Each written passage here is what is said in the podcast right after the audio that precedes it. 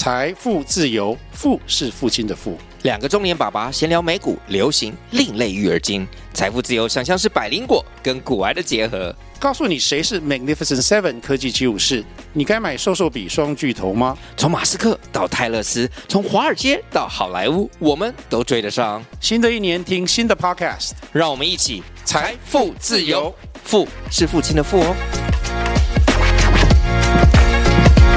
我觉得终究就是对自己最有帮助的，一定是自我觉察。你有发现，你才有机会去做出改变。欢迎光临乔西咖啡沙龙，我是节目主持人 Chelsea。这里是一间声音咖啡厅，分享各行各业的职涯访谈，还有不同领域的斜杠故事，以及轻松闲聊的爆米花时间。Hello，你最近过得怎么样啊？有没有发现时间已经默默的呢来到了下半年了？不知道为什么总觉得二零二三年的脚步好像很快的感觉，尤其是好像就是年纪。越来越大之后，你就也会发现说，好像时间过得越来越快。那我在上半年的时候去了很多不一样的国家嘛，也不管是在欧洲啊，又或者是在亚洲。那现在就是回到台湾之后呢，就会有一种就是哎，想在台湾好好休息的这种感觉。那前阵子端午连假呢，也给自己放了一个比较长的假，那尽量就是比较少用社群啊，然后也多跟家人朋友互动啊，然后陪伴他们，就觉得好。好像身心灵呢有还蛮放松，然后重新重点的感觉，所以呢也推荐大家，如果你觉得哦最近好累，或者是上半年好累，然后想要给自己一点时间放松，然后或者是放下手边的事情，好好休息的话呢，的确就是适时的找时间让自己大休息呢，是对于不管是你的能量啊，或者是你的精力来说呢，是很有帮助的。那今天呢，我们想要来分享玛雅历，因为在之前我们在巴黎闲谈的其中一集呢，我们就有录过各种就是神秘学的一些探索之旅。那今天呢，特别邀请到专门在研究玛雅历，然后的玛雅历解读师 Serena 来跟我们分享如何透过这个工具呢，更认识自己。那如果你想要知道自己玛雅历的话呢，也可以在网络上面查到，然后边听边探索。那我们一起来欢迎 Serena。今天呢，我们想要来聊玛雅历，就是不晓得听众有没有听过玛雅历这个工具。那我们呢，邀请到 Serena 来跟我们分享。Hello，Serena。Hello，大家好，我是 Serena。对，很有朝气的声音，充满活力的开启这一集。好，那我想要用你充满活力的来形容一下自己。你觉得三个关键字形容你的话，你会用哪三个关键字呢？我那时候这个问题的时候，我想超久的，我想了三个。嗯，对。对，第一个是自由，第二个是独立，然后第三个是一块海绵啊，是喜欢学习的意思吗？对，因为我常常感觉自己很像一块海绵，就是会我比较喜欢，就是去吸收不一样的经验啊、体验，然后或者是说我遇到的就是人事物带给我的东西，这样。然后我有时候也觉得说，哦，因为这个这样子的特质，让我变得比较勇敢、勇于尝试。嗯、所以反正，因为我觉得。样的处境下都一定会有我需要的东西，那就好好当一块海绵。嗯，很快。那自由跟独立是你觉得很重要的一个特质，或者是你追求的吗？是因为呃，我其实很我很享受自由，然后我也很相信就是自由的意义。那在人生这一条路上，我也是一直在追求就是自由自在的生活，然后包含我的社群上，我也是一直在鼓励大家可以自由的成为自己。嗯，这样。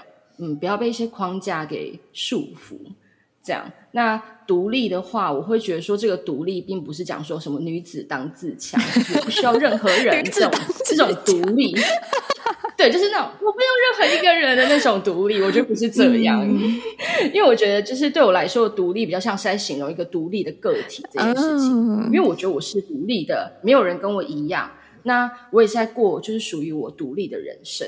那因为我觉得很多人很喜欢用独特来形容这种感觉，可是我觉得如果今天讲独特的那个特别的感觉，好像让我们感觉好像自己有什么地方特别出众，还是异于常人。嗯嗯嗯。嗯对，但是我觉得我们都不是这样，我们都应该是独立的。我们没有比谁特别，也没有谁比你更特别。嗯，嗯我们就是都是独立的存在。就这件事情对我来说蛮重要。就是我们其实都是一个个体，然后我们可以自由发展的这种感觉。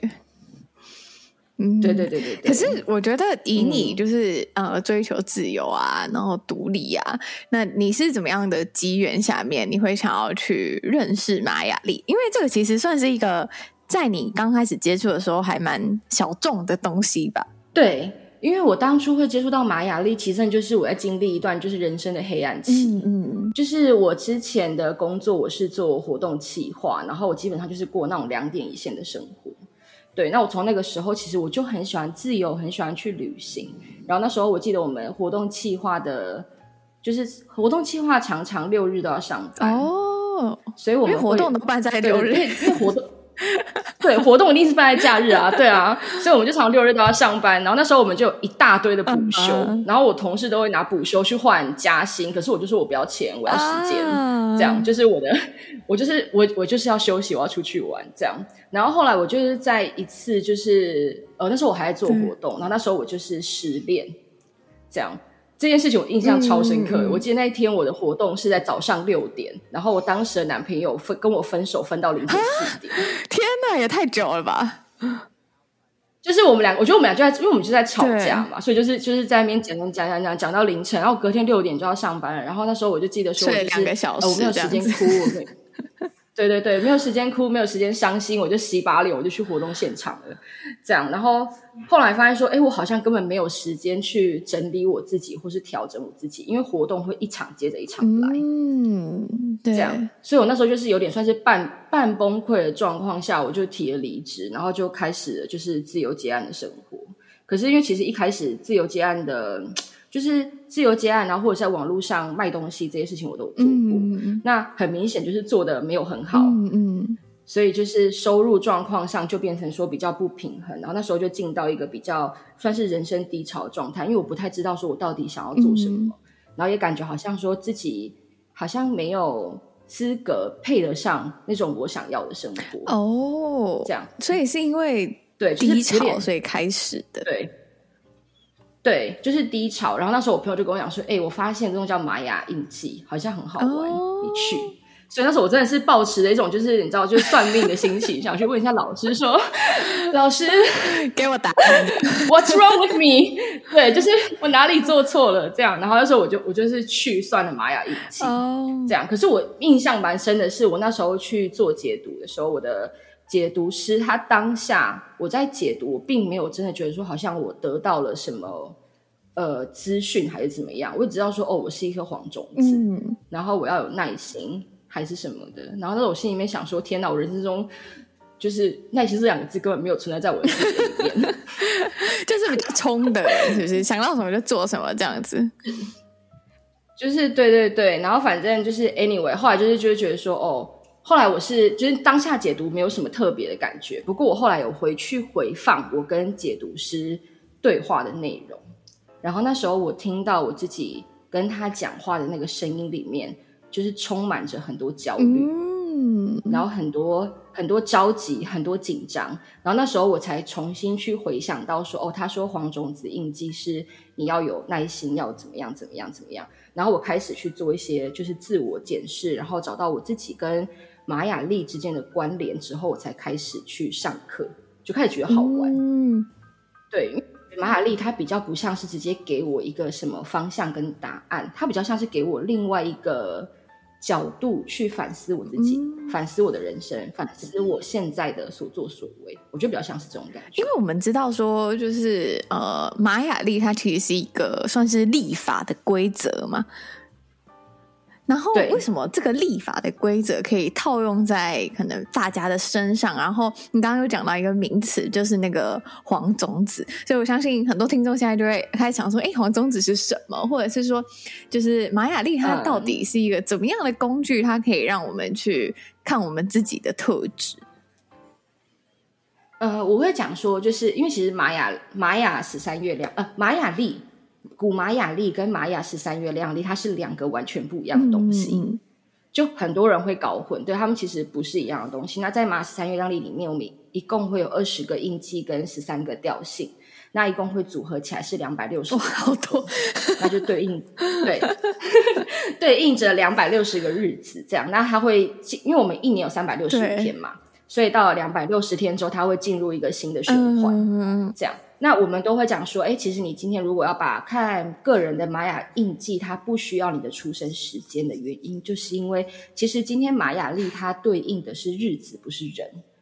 所以同年同月同日出生的人，就很像是搭同一班火车来地球，然后你们在这台火车上，你们被发一样的工具。哦，你们的那个自己的工具箱里面就会有这一些东西的这种概念吗？对，这些东西。啊、对，那有可能假设说，假设我们两个今天拿到的工具都是，嗯嗯嗯，那我的生活经验让我这支笔使我成为画家，嗯，可是你的生活经验的这支笔让你变成作家。哦。有的人可能变成计算师，有的人变成记者，可是他都是用笔在发挥功用，嗯嗯嗯，就是有点像是这样子的感觉，嗯嗯，对，所以就是等于说，那有点像是我们先天的这种可能会有的这些能力，然后我们可以怎么样去运用。可是每一个人，就算你是同一天生，所以但是你们发展也会完全不一样，这样。对，就是跟个人修行的关系，个人修行还有。个人修行，它是我们大家各自在人生中经历到的事情。那你刚刚提到你自己是黄种子嘛？啊、那这个这个这个东西是是怎么样去分类，或者是说除了黄种子以外，还有什么其他的？呃，我们刚刚有讲到说，在玛雅历里面一共有就是二十个印记嘛。嗯、那呃，我们每一个人的基本盘里面呢，都会有五个不一样的印记。那五个不一样印记，它分为是主印记、支持位、引导位、挑战扩展位，还有隐藏推动位。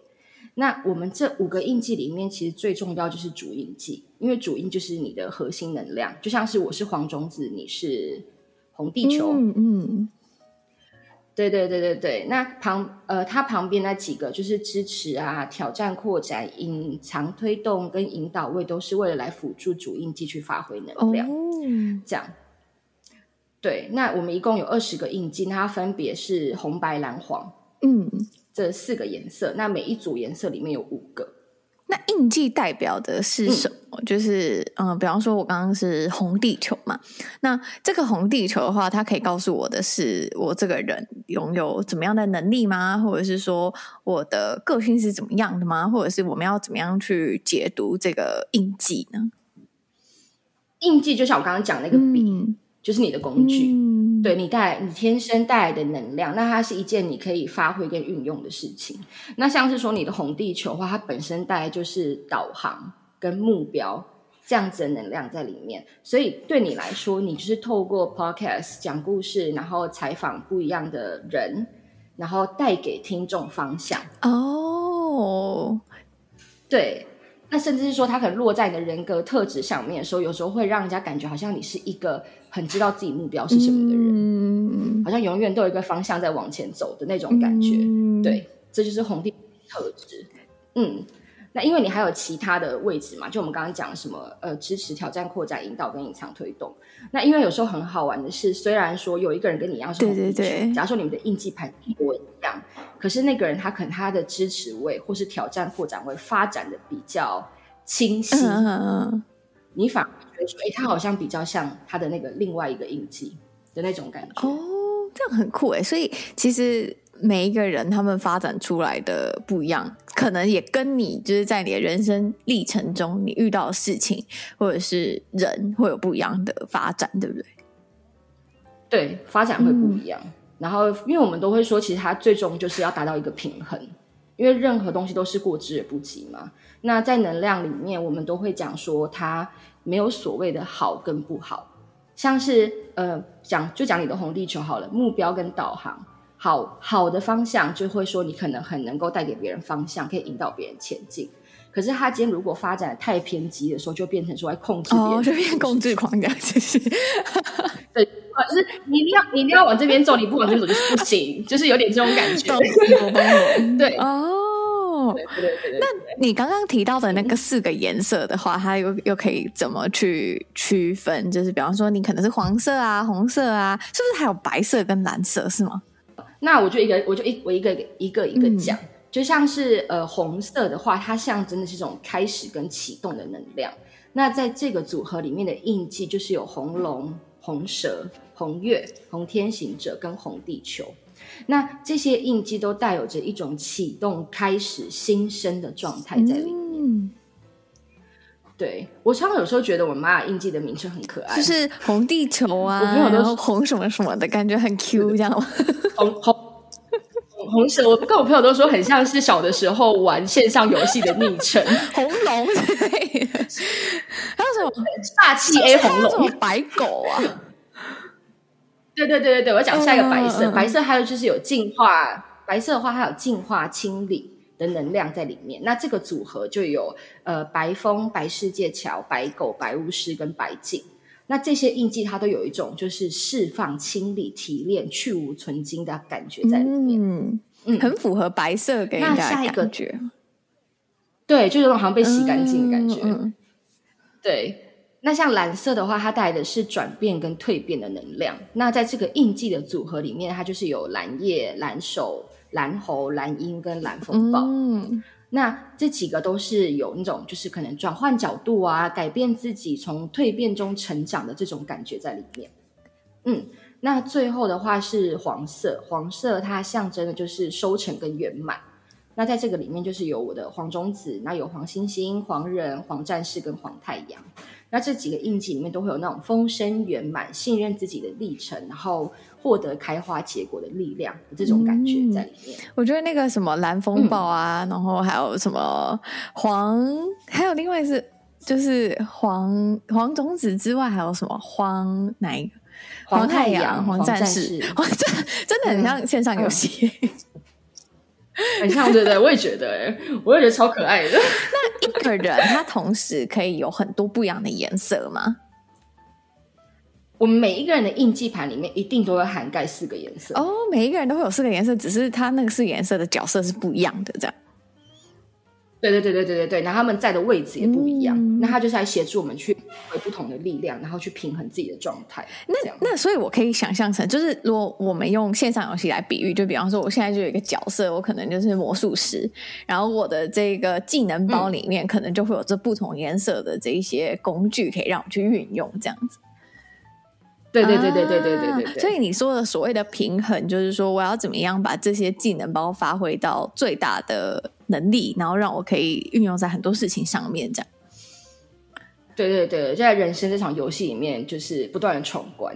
就像是很像是玩线上游戏，你不能一直去补你的魔法点数啊，你也要去补你的什么生命值，嗯、还有什么战斗值之类的。对对对，它终究就是一个平衡。哦，那你觉得在你这个过程里面，就是你不管是学习玛雅历啊，然后到现在真的就成为一个专职的解读师，你觉得说他除了是了解我们自己的特质，嗯、或者是说去知道说我们这个工具箱里面有什么样的东西之外，他还可以告诉我们怎么样的讯息呢？嗯，我觉得像是刚刚有讲到说，因为其实玛雅历它对应的是日子，不是？对对对。那我们只是我们在做个人解盘，都只是看说哦，我们自己带了哪些工具来。那它既然本身是对应的是日子，所以其实玛雅历它是可以帮助我们去做。呃，调频的，因为这个世界上每个东西都是频率，声音是频率，物质是频率，那时间也是频率。那当我们今天改变了我们使用时间的方式的时候，其实我们也是在默默调整我们自己的频率，去跟宇宙对频。然后像我是我自己开始用玛雅历之后，就会有时候会发现一种哦，自己跟宇宙间的那种共识的巧合。嗯，就例如说，我看到说今天的日子是蓝手，今天吗？现在吗？那蓝。假假设啦，假设今天不是，今天不是，今天不是。呃，我来看一下我们今天是什么日子。我们今天的日子是水晶蓝猴日。那蓝猴这个印记，它本身带来是游戏的能量，哦、所以今天我们这种就是非常开心的起头，就是非常适合今天的能量。啊、对，嗯嗯。对，就是玩的开心，你去做一件你喜欢的事情，它都跟游戏的能量是相关的。嗯，那我想发问，就是。比方说，你刚刚说今天是那种开心快乐的能量，所以其实我也可以，就是每天我出门前我就看一下玛雅历，然后就看说，哎，今天能量大大概是怎么样？那我可能就可以用怎么样的心情去应对每一天嘛？是可以，这个是可以这样运用的吗？可以，可以，可以，可以，可以，可以把它当农民历在用。哦，我知道，我知道，我知道，对对对对对。嗯对对对对对对对对对，这样，而且我觉得其实很好玩是，是因为其实我现在有时候在安排事情，我并不会特别去看马雅历，我就是看我自己，嗯，对，我就自己看我的行程表，哪一天 OK，我就放哪一天进去。可是当我放进去之后，然后那一天，好，我知道我今天要做这件事情，然后我打开马雅历看，然后我才发现说，哦，天哪，我也太会选日子了吧！今天这个时间，这个这个能量也太适合做这件事情了。那这种感觉，它就是一种共识。比方说，你的频率是对的。那你的频率如果今天是在一个对的状态的时候，你会发现说，其实日子过得比较轻松的哦。所以其实就像你说的，就是我们现在身处的一切都是频率跟能量嘛。那其实马雅历就是在让我们去，在你还没有那么理解这个东西怎么运作的时候，它可以带给我们一个指引的这种概念。嗯，没错。嗯，所以你自己也是会，你现在比较不会看，但是你之前的话会开始知道这个东西的时候，你就会开始看嘛？还是也不一定？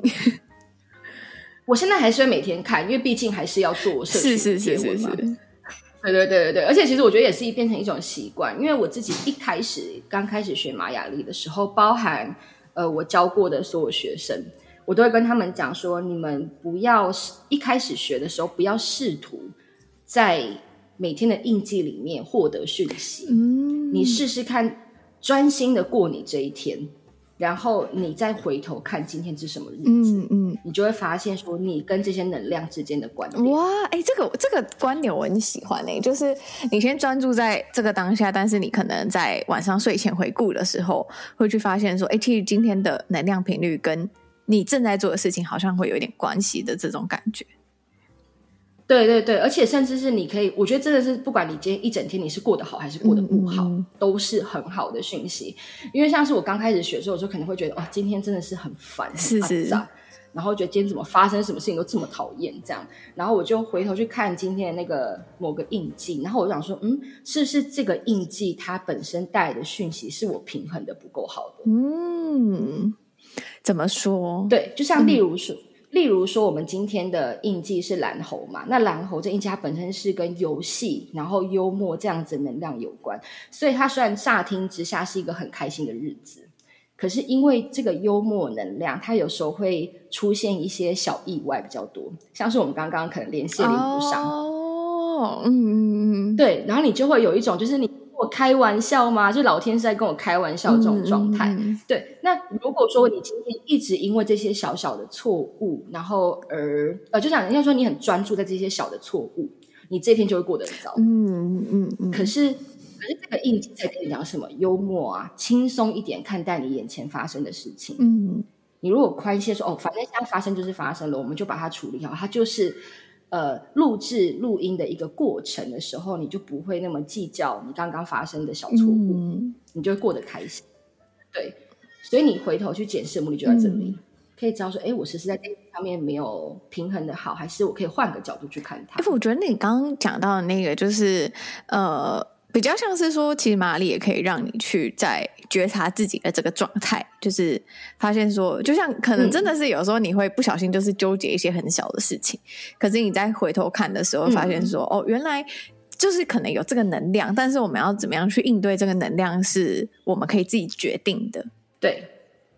那我想要问说，就是你在这个咨询啊、教学啊的这些过程里面，你有没有一些就是？呃，很就觉得很神奇的一些可能大家的故事可以分享给听众。如果说要讲比较印象深刻的故事的话，其实是没有，因为其实大家的烦恼都大同小异。嗯，嗯，对，我们大家其实在烦恼的事情都一样。我知道有些现在在听频道人，可能有些人觉得自己现在生活过得很糟，可是请相信我，你不是一个人，就是有另外一个人跟你一样也过得很糟。这是一种没有跟你讲，那大家大家的烦恼真的都大同小异。可是我最近有遇到一个比较有趣的，是是是他是因为他因为家里漏水，所以跑来算马雅历。为什么是这个原因啊？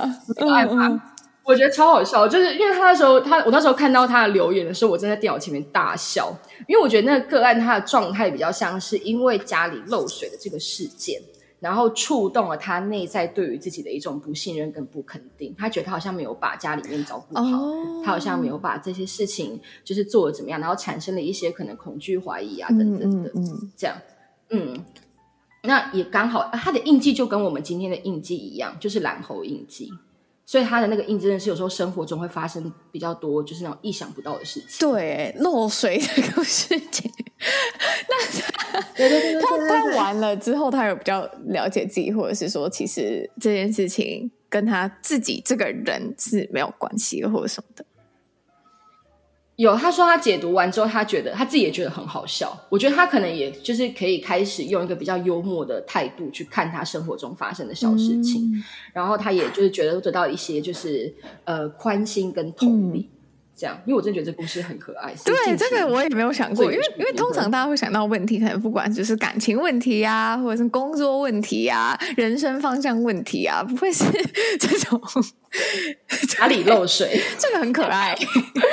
对，这真的很可爱啊！对，那那个个案也真的是一个很可爱的人。啊，可是我其实很好奇，就是也想要问 Serena，就是你觉得？因为其实我们现在可以去探索自己或认识自己的工具很多嘛，那你可能我相信你在接触马雅历之前，嗯、你可能多少也有听过其他的，像是占星啊、紫微啊、人类图啊之类的。但是有没有什么样的契机，或者是哪一个很关键的点，让你觉得说马雅历就是他了的这这个时刻呢？我觉得是那个时候，我的我在解读的时候，我第一次解读的时候，我们的老师他就跟我讲说。你就是要去把一些很小众的事情做得很大众，嗯、他就随便讲了这一句话，嗯、他就看了我的盘，他说你看起来感觉是要把很小众东西做得很大众，然后这句话我也不知道为什么，就是把它听进去。对，真的，一开始我在做马雅历的时候，其实他在台湾的资讯还没有那么多，嗯嗯嗯嗯，那他就是属于一个很小众的东西，然后我就想说，好啊，那反正都没有人知道，那我就想要让它变得。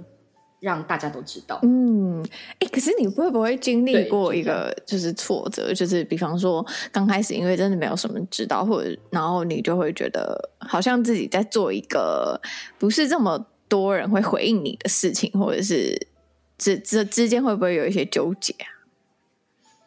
一开始一定会有，而且我还记得印象很深刻的时候，是我当时的男朋友，嗯、他看到我在写这个的时候，他还在旁边 就跟我讲说：“你写这，你写这，你写这干嘛？根本没人在看，是不是？是不是？嗯嗯，这样。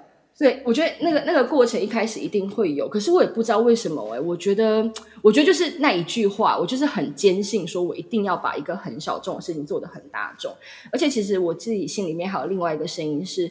如果这个东西已经很多人都知道了，很多人都在做，那我做它干嘛？嗯，对嘛，我一定要去做个没人做过的东西啊。嗯，那这个特质跟你自己的那个玛雅历有什么关系吗？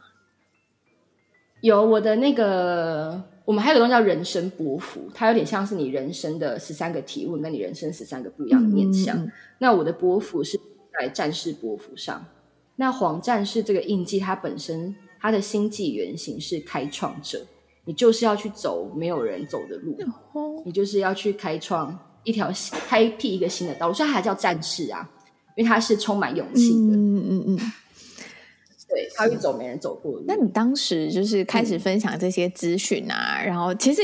最刚开始，你比较像是一个分享者的这个概念，想要去科普玛雅历啊，然后分享玛雅历是什么，然后一直到后面，你现在是变成是解读师，然后也持续的在社群上面分享。那其实我也好奇说，就是因为你很确定是这个工具嘛？那在成为解读师的这个过程里面，就是你是什么时候会觉得说我要？可以开始帮大家去解读，或者是开始去看这些东西，然后你觉得你自己是已经准备好了，然后可以去协助大家去看他们的玛雅历。我一开始完全没有准备好这种事情，就不需要准备好你就直接做了这种事情。不是不是，就是嗯，我我其实一开始在经营社群的时候，我是抱持一个就是分享我的上课笔记，啊、跟我分享我今天的。因为我一开始就是陪大家写日记嘛，那我就是跟大家一样，就是我认真的过完这一天，然后我去对应今天的玛玛雅历，然后它带给我的感受是什么？我是用从这样子的角度下去分享。那其实一开始你说帮人解读这件事情，我觉得没有人会准备好，嗯，因为你一定都会觉得自己不够，自己是不是讲的不对，还是什么？对对对对对。这样，然后那个时候我的老师就有鼓励我，就是可以试着帮别人解读看看。所以其实我一开始的时候是在我自己私人的社群，然后帮我自己的朋友免费解读。对，这样，然后就是自己的家人什么全部都要解一遍，然后后来才开始慢慢就是做收费。嗯，那收费的方式一定是慢慢往上调整嘛。一开始就是比较简单的，就是有点像是练习性质的，慢慢开始，嗯、然后一直到现在。嗯，对这样听起来，老师感觉就是、嗯、算是你的贵人，就是他感觉会一直是、啊、一直就是让你去做一些，就是感觉算蛮像是在你的生命轨迹里面，你要你应该要去做的事情的那种感觉。我一直觉得我的那个老师，我真的就是由衷的很感谢他，因为其实我觉得我对他的感谢，并不是说什么哦，他真的鼓励我，还是什么什么，因为他其实有时候跟我讲话都很简单，嗯嗯，他就会说你到底在怕什么？嗯、你为什么不去？嗯、他就是会讲这种话的人，嗯、对，然后对，可是我觉得他给我比较多的影响是，我觉得他就是一个很专心在做他自己想做事情的人哦。就是很对很确定，应该说，我觉得是心智还蛮稳定的，就知道说自己应该要往哪个方向走的那种感觉。对，他就是一直在做他想做的事情。那我觉得，甚至是他可能有时候在做很多事情，他也不确定他这样对对不对，或是好不好，或是会不会成功。可是他就是一直在做他想做的事情。嗯嗯嗯。然后，嗯，我觉得他我在他身上也感觉到一股很大的能量是。他让我感觉跟在跟他对话的时候是不被批评的。那其实我觉得这件事情也是一直我很想要带给我的个案的，嗯、因为我真的觉得有时候我们在一些人生的状态当中，说你一定会觉得说自己这样是不是很不好，就是这样是不是很糟还是什么？可是其实没有，它就是一个状态，你就是一个情绪，那情绪它会过，你的状态会改变。那没有，你不能因为单一的事件而去定义你这个人本身。嗯，就是情绪其实是中性的啦，嗯、然后。就看我们怎么去应对它的那种感觉。对对对对对。那我觉得在低潮人，他们其实有时候就是需要需要一个人让他知道说，其实我这样子不奇怪。嗯、而且我觉得你刚刚讲到，就是你的老师就会跟你讲一些很简单的事情，嗯、然后就让我想到说，就有的时候就是长大怎么讲，你越长越大，或者是你经历越多事情的时候，你就会觉得说那一些呃。道理其实都是一些很简单的一些话，或者是一句话，但是他可能就可以影响你的那种感觉。对，我记得我之前有看过一个影片，然后他就就是有一个人问人生说：“你为什么这么难？”嗯，然后人生就回答那个人说：“因为简单的事情人们都不相信。”哦，这个非常，这个会让人家心头一震的这种感觉。对对对对对，然后我就觉得说，对，因为其实有时候我觉得很多事情它其实很简单，它没有那么复杂。嗯嗯，嗯对，是我们自己把它想的太复杂了的。对自己把它自己把它那个了，嗯、好像嗯。你觉得你成为就是解读师之后，你的生活现在算是过上你刚刚提到的所谓自由然后独立的这种道路吗？呃，我觉得我目前的生活绝对是自由独立的。嗯、那，嗯，而且我觉得就是，我觉得可能成为解，我觉得成为解读师是一个福气嘛。嗯，应该这样讲。我是真的这样觉得，因为其实我觉得，呃，很多人都会以为说，你今天要做解读师，你要做疗愈师，你一定要有一颗就是帮助别人的心。当然还是要有，一定要有这个帮助别人的心，要有。还是要有的，但是我觉得，但是我觉得，就是实话，就是其实很多解读师跟疗愈师，我们最想了解跟最想疗愈的人都是我们自己。嗯，那我们只是在帮助，呃，在认识自己，然后帮自己疗愈自己的这条路上，也刚好帮助到了其他人。嗯，嗯，就是你在做的过程会觉得很像一面镜子嘛，可以看到自己的状态啊，这样的感觉。是因为我跟你讲，你的频率会吸引到来的个案的频率。哦，嗯，很合理，共振嘛。对，对，对，对，对，对，对，对，你的状态会吸引到来的个案状态，像是可能说，我前阵子可能 maybe 说我为情所困的时候.我那一阵子来的个案都是为情所困。哦，那这很很神奇耶。对，然后你可能在纠结工作的时候，你那阵子来的个案全部都是纠结工作。嗯，这样，那他们其实就是一个你反射的镜子。那其实我有时候都会觉得说，好像我在跟个案讲话的时候，与其说是在帮他们解读或是指引他们方向，我都反而就觉得说，好像在跟自己说话。嗯，嗯我在鼓励他们去尝试的时候，我也会同时鼓励到我自己说：“哦，我要去尝试。”然后你会开始想要做越来越多、越不一样的事情。嗯，反而是一种双向的互动，就是不单纯只是你提供给他们一些指引，但是你也会从他们的回应或者是他们的故事里面得到一些不一样的方向吧。我觉得，对啊，就是与其说是疗愈个案，不如说个案在疗愈我的那种感觉比较多。嗯，刚刚那个助燃的心还是觉得很好笑。但我们现在澄清一下，还是好助人的心，还是要，还是要，还是要，好不好？还是要想要帮助别人。但我想要问，就是你现在这样，其实呃，从接触玛雅历啊，然后还有转职啊，一直到现在，呃，大概经过了多久的时间？然后还有你未来有没有想要再多做一些什么有趣的计划啊？你可以分享给我们的。嗯。我经营山居这个账号到现在好像快要两年哦，其实没有对，算是很很很短的时间内，就还蛮多人知道玛雅丽的，对不对？就是对，就是算是很幸运，然后就是也得到很多人的支持，所以在很短时间内就有就是还不错的成绩，嗯，这样。对，那其实因为呃，我的这个账号上面，我除了很鼓励呃，但是我很多在推广玛雅历以外，其实我很鼓励大家去写日记。就这是我在社群上面会一直重复讲的事情，就是因为我真的觉得写日记它是一个非常好去做自我检视的方式。嗯，很多事。就是被你写下来，它就会变成真的，跟一件你不得不面对的事情，甚至只是你每一天都不知道你自己要写什么的时候，它其实也是一个讯息，就是提醒你说你的生活是不是真的就是一成不变？你已经太久没有去做新的事了。嗯，写日记也是，所以写日记是算你自己做了之后，你觉得很有效，然后想要推广给大家的。对，因为我真的觉得，就是与其说玛雅丽帮助我走出人生的低潮，我真的觉得日记带给我的帮助比较大。嗯、玛雅丽比较像提供一个指引，提供一个不一样的方向，让我去思考，让我每天对自己有多一点的提问。那我觉得终究都还是做，我觉得终究就是对自己最有帮助的，一定是自我觉察。嗯、你有发现，你才有机会去做出改变。那也因为我一直在推广世界这个过程当中，其实我有发现有蛮多人留言给我，是他们不知道要怎么写日记。对。不知道从何开始，不知道怎么下笔，所以就是其实我之后也会有一个新的计划，是想要带着大家写日记，好可爱，就是不管是产品，有一种 Q 感，很可爱吗？就是感觉可以搭配刚刚那个线上游戏的部分，这样对对啊，就帮大家洗头，对对对对，就是帮，就是想要陪大家一起写日记，帮大家做到就是自我觉察，那也希望可以帮助更多人去显化他们想要的人生。嗯嗯，所以算是，嗯，因为我真的觉得大家都值得过自己想要的生活。嗯、之后的计划就是会想要有这个比较是跟写日记有关，然后它它会结合玛雅历吗？还是？嗯，因为我目前的话，陪大家写日记这个方向比较像是出产品，就是这种引导式的日记本的概念。哦、对，那配玛雅历可能会是在更后面之后的计划。嗯、反正就一一件事一件事情来，黄种子要开始。你现在已经很了解自己的是吧？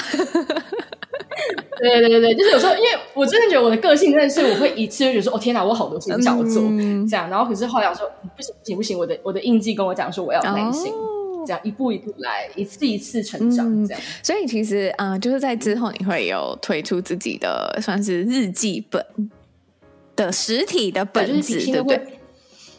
对对对对对对对，会有一个就是牌会再跟大家见、嗯。然后，如果大家对于就是玛雅丽啊或者 Serena 的分享有兴趣的话，我觉得也可以到 Serena 的 IG 上面去看看。然后对日记有兴趣的话，也可以去看一下的。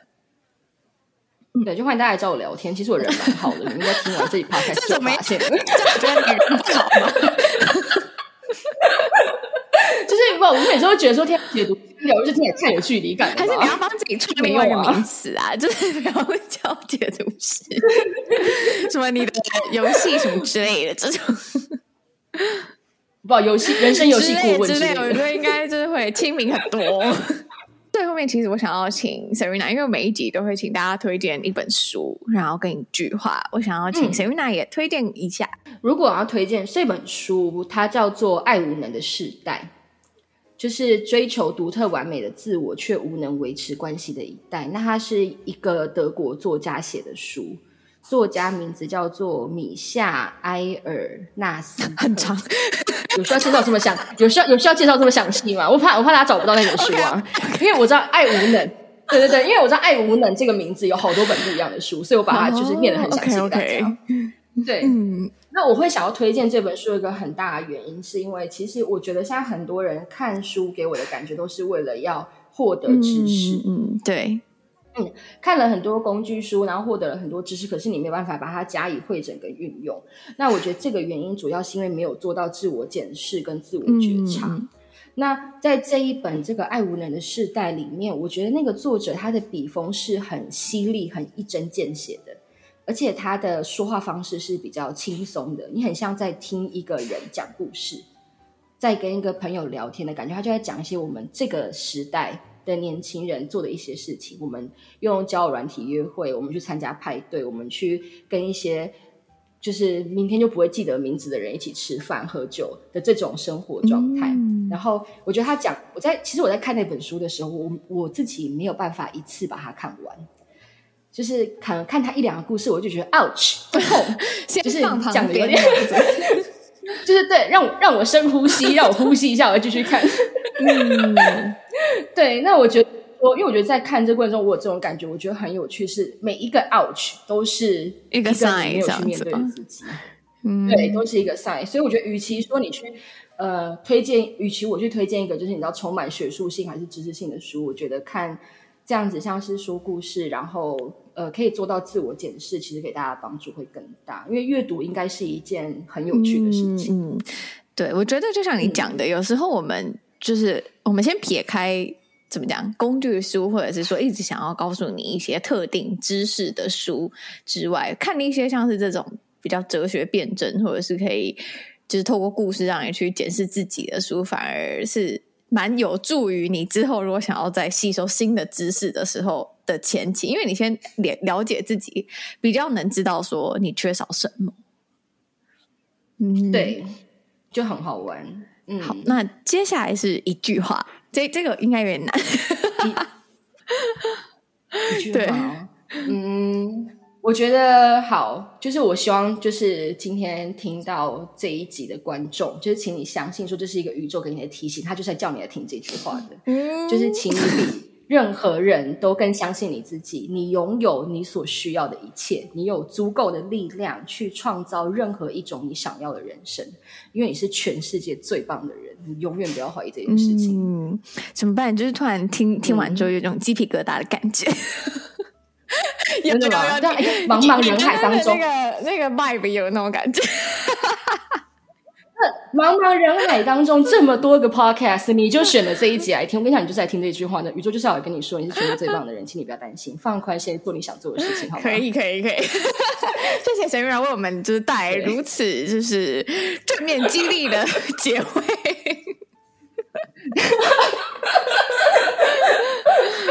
好，那最后呢，就是如果大家对于玛丽啊，或者是对于刚刚 Serena 分享的内容有兴趣的话呢，都可以到 Serena 的 Instagram 上面，然后找到山居这个 IG，然后上去看看 Serena 的分享。今天呢，很谢谢 Serena，嗯。谢谢大家。听完这集之后呢，应该会觉得玛雅历好像蛮有趣的。那我记得呢，我曾经听过一句话，我觉得还蛮不错的，也分享给大家。就是那句话是说呢，其实我们每一个人呢，都可以去学习或者是去探索一个比较适合自己的神秘学工具。那这个工具可能是卡牌啊，也有可能是水晶啊，那也有可能是像玛雅历啊、人类图啊、星座啊等等这样子的工具。那这些工具呢，其实就只是帮助我们去更认识我们自己，不管是在我们迷惘的时候啊，又或者是在我们不知道方向的时候，都可以作为一个指引道路的一个工具，不用过于相信啊，也不用过于的排斥，那把它当做是一个参考呢，其实在很多时候呢，你会觉得还蛮有趣的，然后也可以去更认识自己以及身边的人。也欢迎你跟我分享你喜欢哪一些神秘学或者是玄学。那我们下次见喽，拜拜。